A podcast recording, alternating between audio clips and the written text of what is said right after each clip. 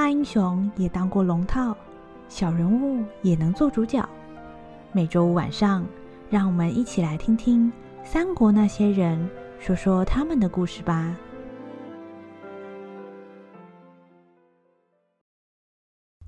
第十五集，那个商人。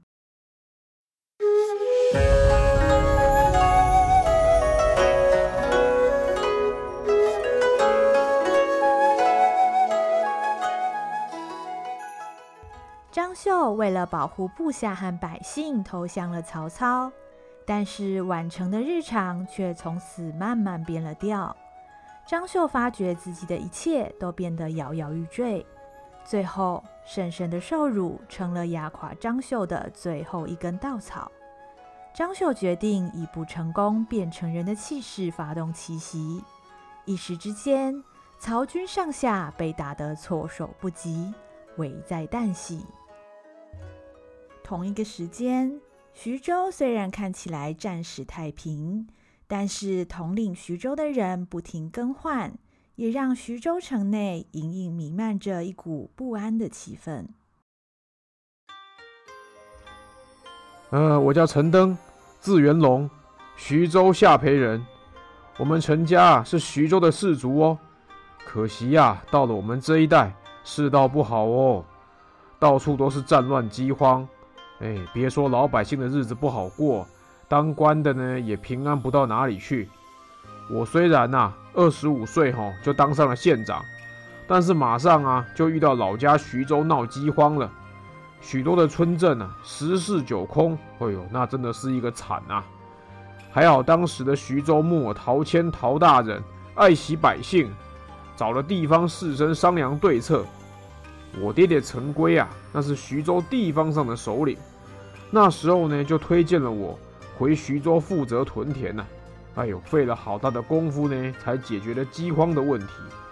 哎，没有办法啦，做生意买千买万，还是要买米做饭哦。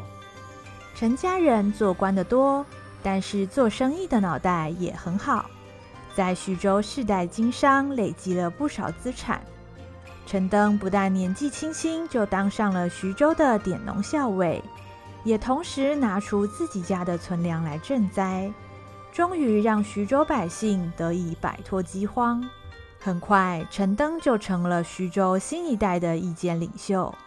可惜好景不长，曹操大军直逼徐州城下。虽然最后在刘备的协助下阴错阳差的退了兵，但是有劳成疾的陶谦却就此撒手人寰，把徐州交到了刘备的手里。玄德公这个人嘛，说他老实呢，其实也不是一个不知变通的人。遇到大事啊，反应其实挺快的。哎，对百姓也好，人望很高哦。呃，但是说他机灵呢，有些时候又固执的像一块硬石头似的。他怀着复兴汉室的理想啊，我是没有什么意见啦。不过有的时候你只坚持理想，不做出一点妥协的话，如果先给人家打挂了。哎呦，最后还是一场空的嘛。徐州在刘备的管理下度过了短暂的和平时光，但是好景不长，很快刘备就被吕布给打跑。虽然后来回来驻扎在小沛，但是明白人都知道，那不过是成功帮吕布安抚人心的做法罢了。徐州真正的生杀大权，终究是落在吕布的手中。嗯，吕布。哦，他是勇猛过人，天下无双。哎，不过对于经营规划嘛，哎，我看谁都看得出来呀，他是一点兴趣都没有哦。可怜呐，那个陈宫哦，老是手忙脚乱在收拾残局。徐州交到这样的人手里呀，哎呦，那是人为刀俎，我为鱼肉啊。吕布的到来，看在陈登的眼里，对徐州来说可是个大利空。他遗传了陈家精明的商人头脑，马上就开始思考对策。在这个乱世里面呢，保住性命哦，那是人人的第一要务啊。我们陈家的基业都在徐州。哎呦，虽然局势不好呢，有局势不好的玩法，但是要是整盘棋都被人家端走的话呢，我们连玩的机会都没有，他怎么可能赢呢？所以呀，我们要在徐州玩好这盘棋的话，可得先帮徐州找一个对的人来下棋才是。哎呦，所谓货比三家是不吃亏哦。在陈登看来，一个好棋手可不是空有理想或是武艺过人就行了。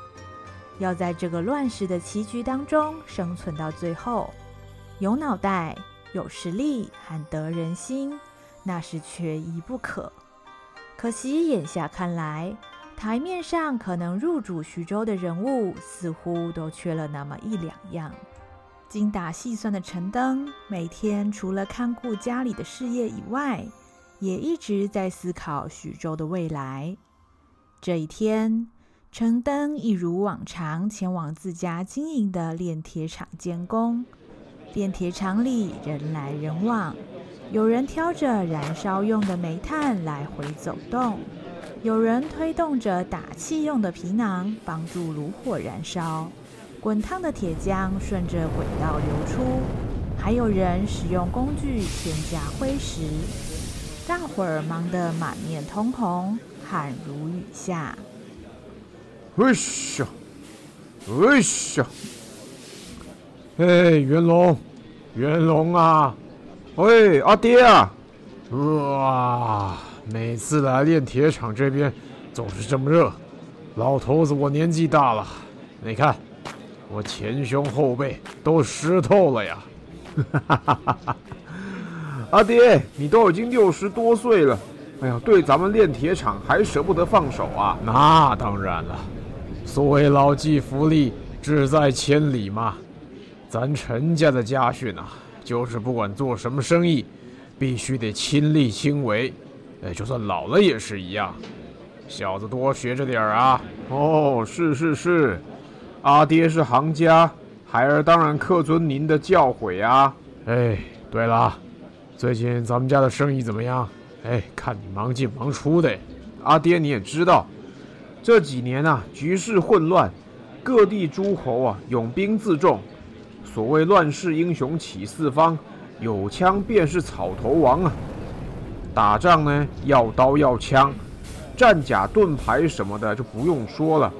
各州郡呐、他们来的订单呢，多不胜数。现在哈、我们是做到供不应求啊。为了赶上交货的期限。前阵子呢，我又多设了两座炼铁高炉，哎，也多请了二十个工人。算一算呐、最近生意真的是越做越红火啊。嗯嗯，看来你是越做越有心得。不过啊，咱做生意，不只要注意进出货，还得注意天下局势的变化，才能够抢得先机。元龙啊，你知道最近徐州的大新闻是什么吗？嗯，啊，不就是玄德公又回小沛了吗？这哪算什么大新闻呐、啊？嗯，不不不，我儿元龙啊，看来你注意局势的能力还要再磨练哦。最近最大的新闻呐、啊，是咱们陈家的大仇人袁术，竟然派人来徐州，说是要跟吕布啊结成儿女亲家呀。袁术。就是那个为了逼阿爹支持他，结果害死了二弟那个袁术是吧？哼，这个家伙跑来跟吕布结亲哈，我看大概也没安什么好心眼呐、啊。哎，不过吕布哈心高气傲，他很少结交盟友啊。而且啊，他就这么一个女儿，他真的会答应袁术的提亲吗？听说吕布原来是舍不得的。但是他的军事成功看曹操不顺眼，所以主张应该先与袁术维持良好关系，以免腹背受敌啊。加上吕布的老婆严夫人，听说袁术家大业大，是当世少有的望族啊，觉得女儿嫁进袁家可以过好日子，因此也大力赞成。后来吕布啊也就没有反对了。加上袁术急着谈成亲事，听说明天呐、吕家女儿就要出发前往淮南了呀。吕布答应把女儿嫁给袁术的儿子啊？哎，难不成以后徐州跟淮南要结成同一阵线吗？啊，这可麻烦了耶！袁术那个家伙跟我们陈家梁子结得这么大，以我们过去跟他之间的恩怨，以后陈家在徐州，我们还要不要做生意啊？那、啊、问题不止这样，最近阿爹还得到消息，袁术这厮空有野心，却目光短浅。他不知道从哪里辗转弄到了传国玉玺，竟然迫不及待篡汉自立了。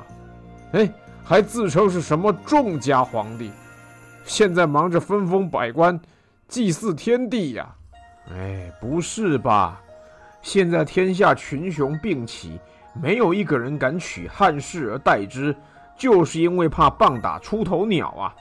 哪一个先发难，就会成为众矢之的呀！哎，这个袁术啊，果然是烂泥扶不上墙。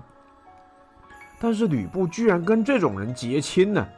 啊，看得出来，吕布啊更加缺乏智慧啊！说得好，孺子可教也啊！如果阿爹所料不错，袁术这个什么众家皇帝应该成不了气候，加上人人喊打。我看绝对撑不过三年。比较糟糕的是啊，袁术如此一搅和，未来南方各州都天翻地覆。要是战火烧到徐州这里，咱们的厂房都不能开的话，到那时可就赔大了。所以，我们不但要阻止吕布和袁术结盟，还要把握机会，让袁术一败涂地。嗯，可是就算吕布不跟袁术结盟，那如果袁术图谋向北发展，嗯，我们徐州哈、哦、是首当其冲哎。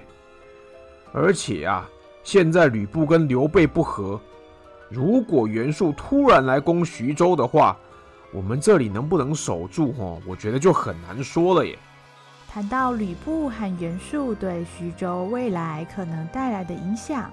陈家两父子的心中正在思考同一个问题，那就是究竟谁来做徐州之主，对陈家才最有利呢？袁龙，今天咱们爷儿俩说话，也不必拐弯抹角。爹问你一句：放眼当今英雄，你认为谁最后能做得这徐州之主啊？嗯，阿爹既然问了，我孩儿就直说了。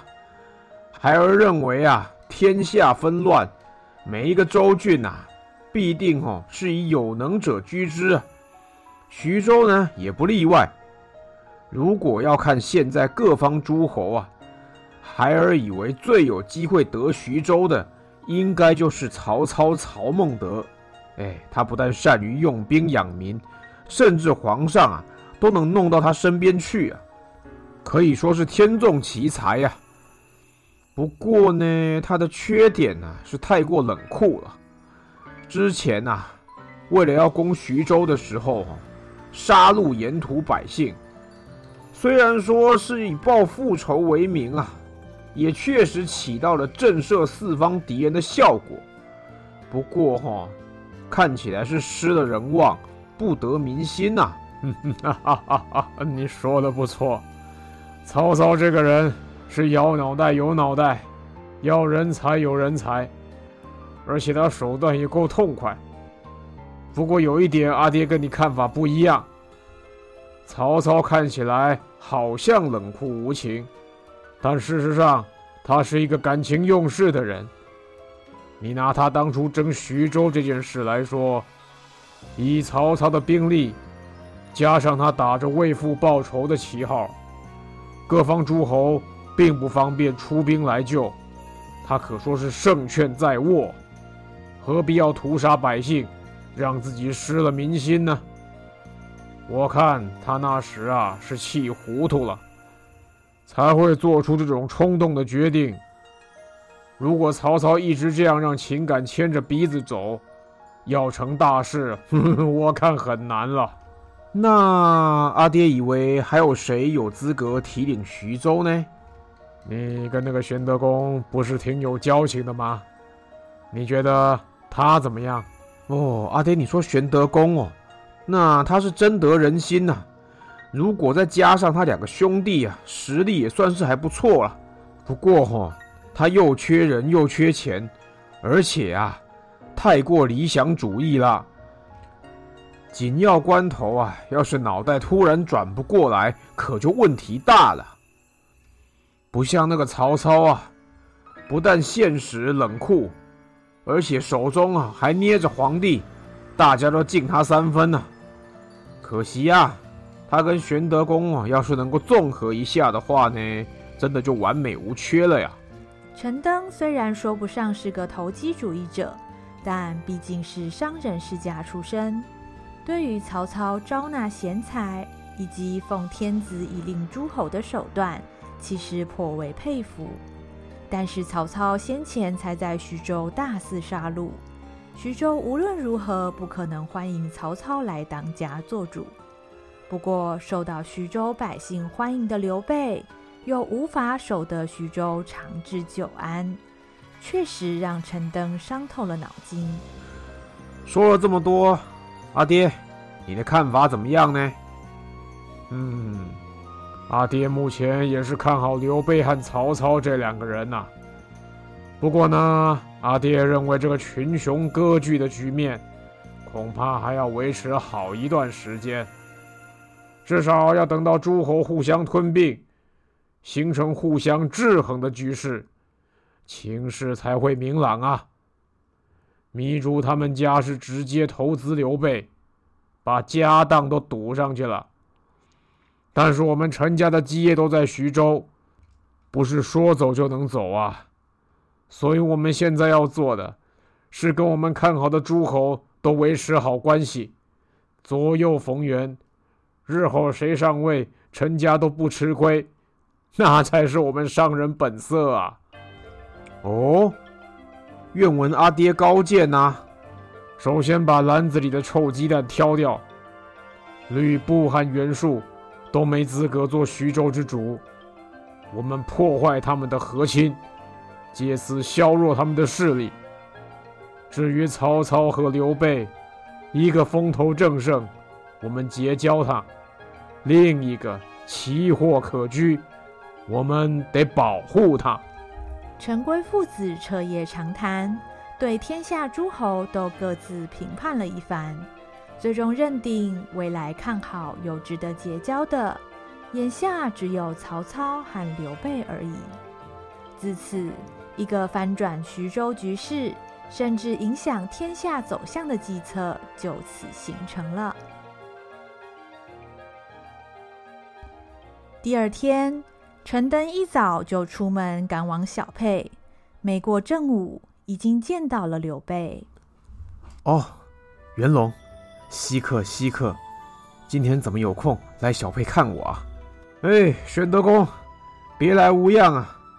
今天呢、我是有一个大消息要赶快过来通知您呐。哦，是什么消息？来，先坐下来再说。你知道吗？之前啊，袁术军虽然被吕布逼退，结果呢，来硬的不行，他来软的。这一次啊，居然来向吕布的独生女提亲。听说吕布啊，已经同意了这门亲事，今天呐、就要把女儿送到淮南去成亲喽。什么？如果他们结成儿女亲家，那不就成了同盟了吗？对、啊。吕布之前呐、啊，虽然帮玄德公逼退袁术，哎，不过他这个人呢，一向没有什么道义可言呐、啊，翻脸呢、啊、比翻书还快。啊，袁术原本呢、啊、就想除掉你，现在他跟吕布结成同盟，哎，你的处境啊可就非常危险喽。这，我们打袁术才刚刚吞了败仗，弟兄死伤过半，好不容易有个栖身之地可以休养生息，这下子。我得何去何从啊？哎，玄德公啊，我一直啊都非常敬佩你，也希望呢能够帮你完成复兴汉室的大业。所以啊，我有话就直说了。现在你在小沛，虽然可以图个安身，可是天下纷乱，百姓啊无时无刻都生活在水火之中。现在要是吕布跟袁术结盟了，很快就会来对付你啊！你哦，万万不可犹豫，一定要立刻有所行动哦！陈登的一番话说中了刘备如鲠在喉的隐忧。刘关张三兄弟自从起事以来，四处闯荡，虽然打响了名声，也小有追随者，但是与各方的诸侯相比，不但势力始终远远不及，追随的部下和百姓也没有好日子过。若要实现复兴汉室、平定天下的理想，按照目前的情势走下去，可能永远都没有希望。唉，元龙，你所说的我都懂，但是现在我军败将残兵，若是没有兵马粮草，单凭我兄弟三人，如何对抗强敌、拯救百姓啊？啊，玄德公，你听我说啊，现在呢，论兵力啊，你远远比不上袁术或吕布。硬碰硬的话呢，是一点胜算都没有。但是啊，您曾经提过，救天下要先救皇上，这样才能够号召四方复兴汉室的力量。现在皇上身在许都，身边曹操啊，大权在握，朝中百官呐、啊，没有人可以抗衡啊。玄德公，你身为汉室宗亲的话，应该要到皇上身边去。暗中凝聚拥护皇上的力量，哎，这才是拯救汉室的根本之道啊！可是，我现在无权无势，如何进得了宫见皇上啊？嗯，你可以先向曹操投诚啊！曹操现在啊，广纳天下人才，一定会要你加入朝廷啊！之后啊，你再以汉室宗亲的身份，想办法去接近皇上啊！云龙，你说的倒轻松啊！就算我能够得到曹操的信任，我手下数千弟兄，难道能一块带到许都去吗？只怕我们还没进城，就先被守军杀死了。唉，做大事啊，要当机立断。玄德公啊，你如果担心手下将士的安危，不如啊，把他们留在小沛。你们兄弟三个悄悄离开，这样啊，就不会惊动吕布。要进入许都，也不会遭到过度的阻拦呢、啊。这些将士在吕布帐下至少有个温饱。如果你在许都一切顺利的话，未来还有相见的一天呐、陈登的建议打动了刘备。既然在徐州已经没有发展，情势又是如此的凶险，前往许都虽说是险招，但也算得上是个奇招。若能博得一个翻身的机会，总比窝在小沛担惊受怕来得强。刘备当天留下陈登过夜，自己和关羽、张飞两人彻夜商量，最后三兄弟取得了共识。天还未亮，刘备就前往陈登的屋里辞行。袁龙，谢谢你的一番良言。要不是你，我们三兄弟也无法下定决心离开小沛。我们立刻就要出发。照你的建议，只带几个亲信的手下同行，剩下的弟兄们，我给吕布写了一封信，请他善加照顾，还望您带回徐州协助转交。若是见了吕布，请帮我多缓颊几句。哎，玄德公，你放心，一切有我。你们路上小心哦。陈登心中暗自庆幸，袁术称帝的消息还未传到小沛。陈家父子这盘棋下到这里，上半场可说是非常的顺利。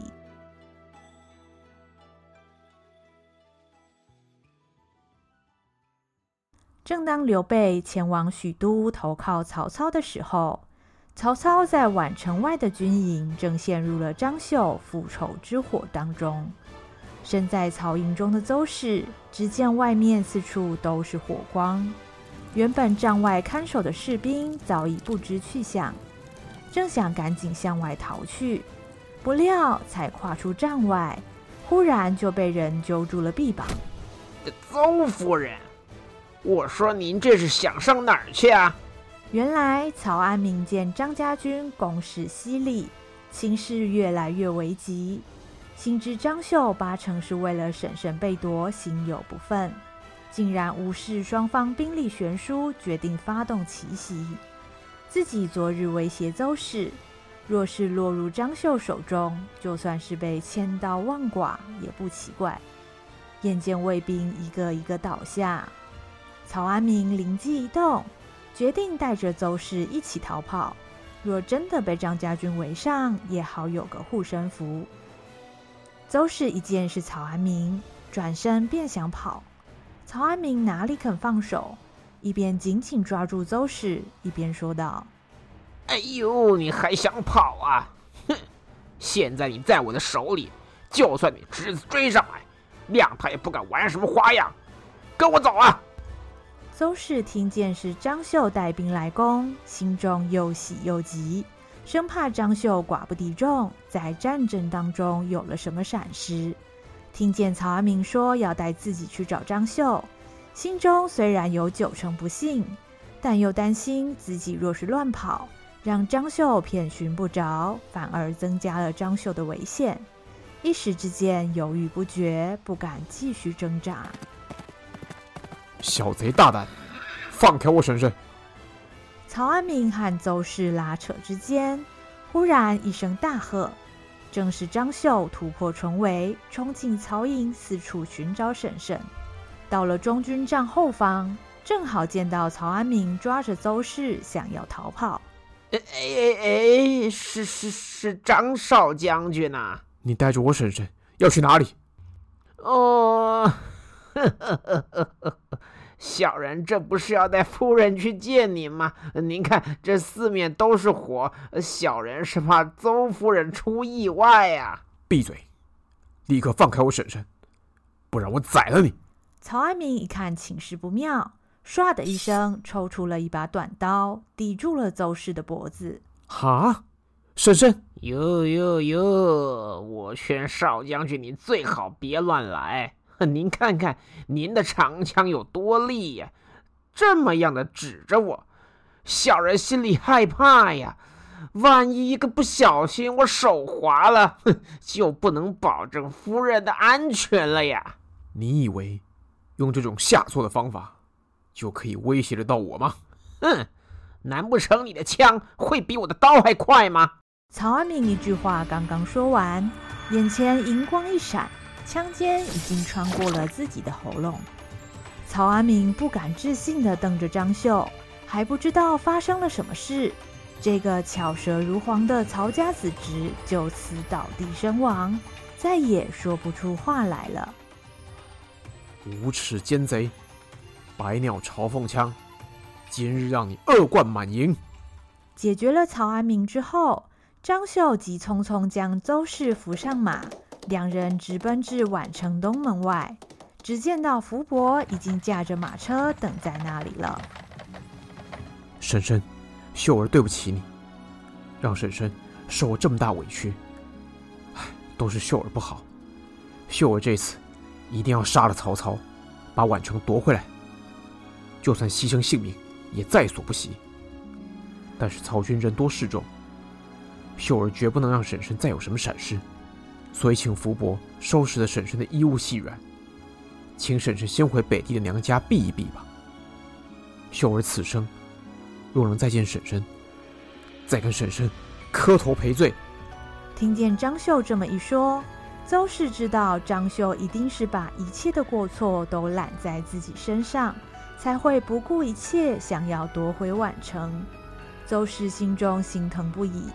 但是听见身后的士兵喊杀声越来越近，知道已经没有时间再与张秀多说，只好紧紧握住了张秀的双手。秀儿，你很好，有你这么好的侄子，婶婶此生无憾了。婶婶，我，你要好好活着。我给你的信，你一定要看。张秀心中一惊。不知道邹氏为何知道自己不敢看信，但是眼下情势危急，实在没有时间多问，只能匆匆让邹氏上车。福伯，快走，千万照顾好婶婶。少爷放心，少爷千万要小心呐、啊！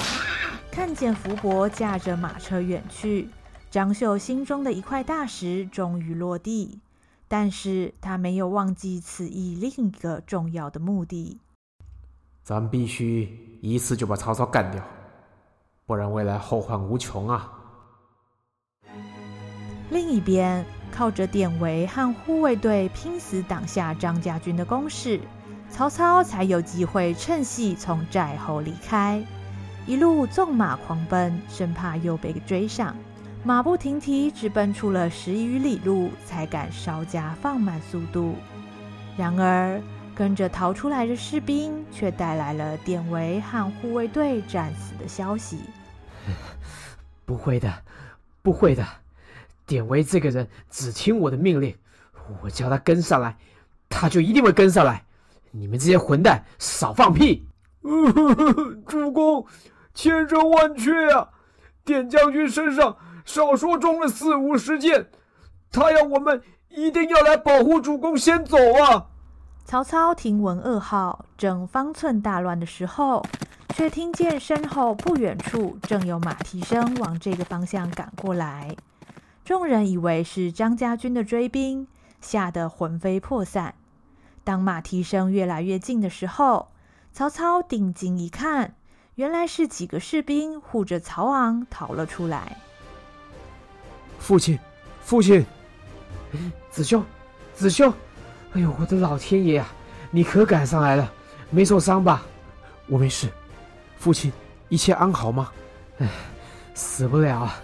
但是你点叔叔，他，他，父亲，现在不是难过的时候。点叔叔是为了救父亲才牺牲的，你要好好活着，之后才能带兵回去帮点叔叔报仇啊！张绣那厮，这回是非杀父亲不可。他已经昭告全军，只要骑着浑身漆黑的大院马的，就是父亲。说是只要一看到，就格杀勿论呐、啊。哎，什么啊？哎呀，难怪刚才张家军个个冲着我来，原来我这匹大院马根本就是箭靶啊！我带来了另外一匹快马，而且还带来了父亲的战袍。父亲，快与我换马，我穿上您的战袍。往西北绕大路，引开追兵。父亲带着士兵走东北方小道，速速与袁让叔叔会合。您身负领导重任，若是有个万一，那曹军群龙无首，我们可就再也没有翻身的机会了。哎，这是这不行啊！张绣的军队马上就到，你小子一个人，万一被追上了，寡不敌众，可怎么办呢、啊？父亲可别忘了，您这匹大院马还有个别名叫绝影。脚程快若流星，加上我故意绕路，张家军应该追不上。父亲，不可再迟疑了。非常时期，你应该以大局为重，快快上马，我稍晚就去与父亲会合。哎呀，好样的！你真是曹家的好孩子。哎呀，你爷爷若是看到，一定会为你骄傲的。看来你老爹我是没白疼你呀。哎，你可千万要小心啊！张绣的军队。没有你点叔叔阻拦，追赶的速度就更快了。你不可大意，要速速来跟父亲会合，知道吗？放心吧，我曹昂可是曹孟德的儿子，张家军肯定拿我没办法。曹操目送曹昂骑着绝影疾驰而去，心中难掩不安。但是远方追兵的火炬越来越近，曹操也只能照着曹昂的计划。一行人偃旗息鼓，在泥泞崎岖的小路上狼狈赶路，一刻也不敢稍加休息。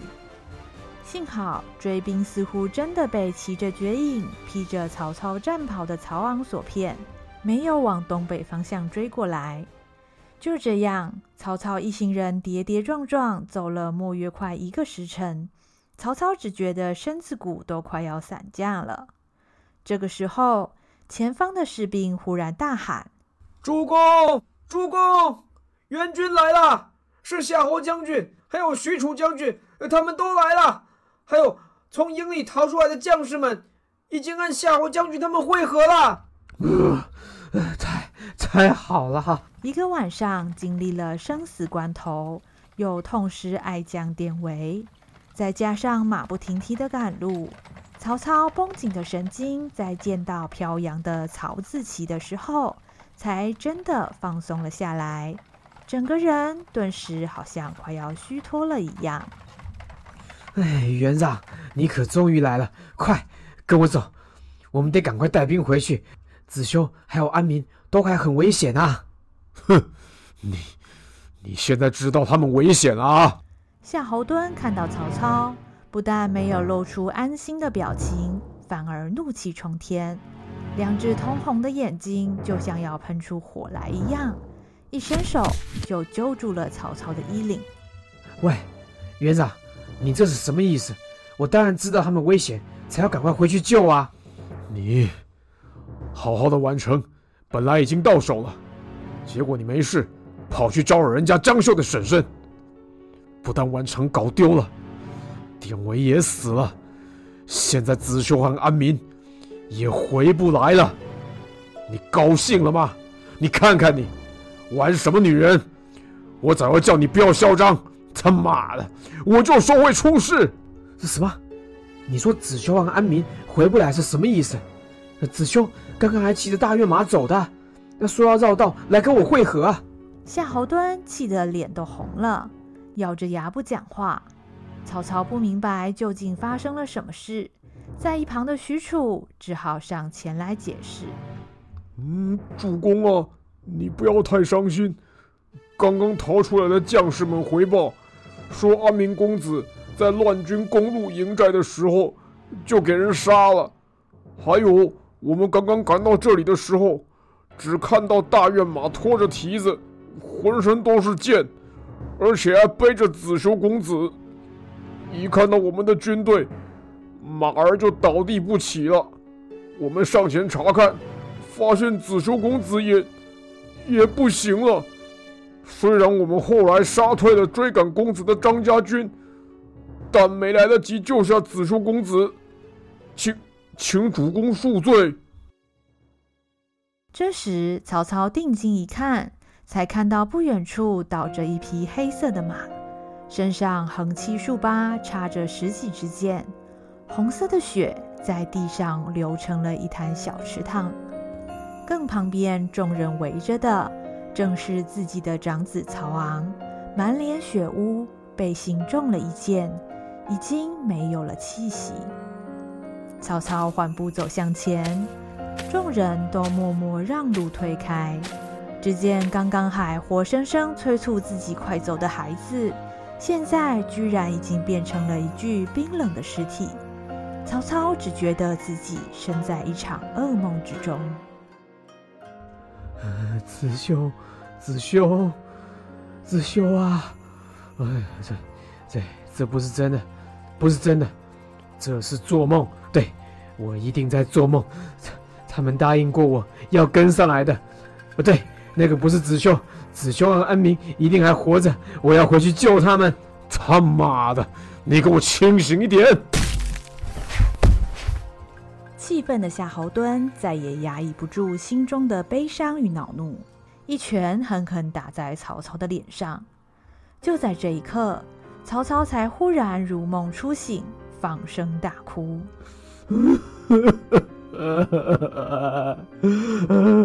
回不来了，都回不来了！为什么你们一个一个都不听我的话？我不是叫你们一定要跟上来吗？他妈的贼老天，你为何要这样对我啊？你带走我老爹还不够吗？现在还要来把子修和安民带走，你也太狠了！我操你的蛋！我操！啊！曹操又哭又骂，声嘶力竭。忽然眼前一黑，就这样晕了过去。主公，呃，主公，振作，主公，振作啊，主公，没事吧？没事吧？原本开心的接收宛城，最后却天人两隔。宛城一役让曹操痛失至亲好友，他能从这次的打击中振作起来吗？张绣终于救出了婶婶。但婶婶的信中到底说了什么？张绣追杀曹操不成，将要面对怎么样的后果呢？精于计算的陈登父子对于诡谲多变的天下局势，又会造成什么样的影响呢？下一集，那两个死对头。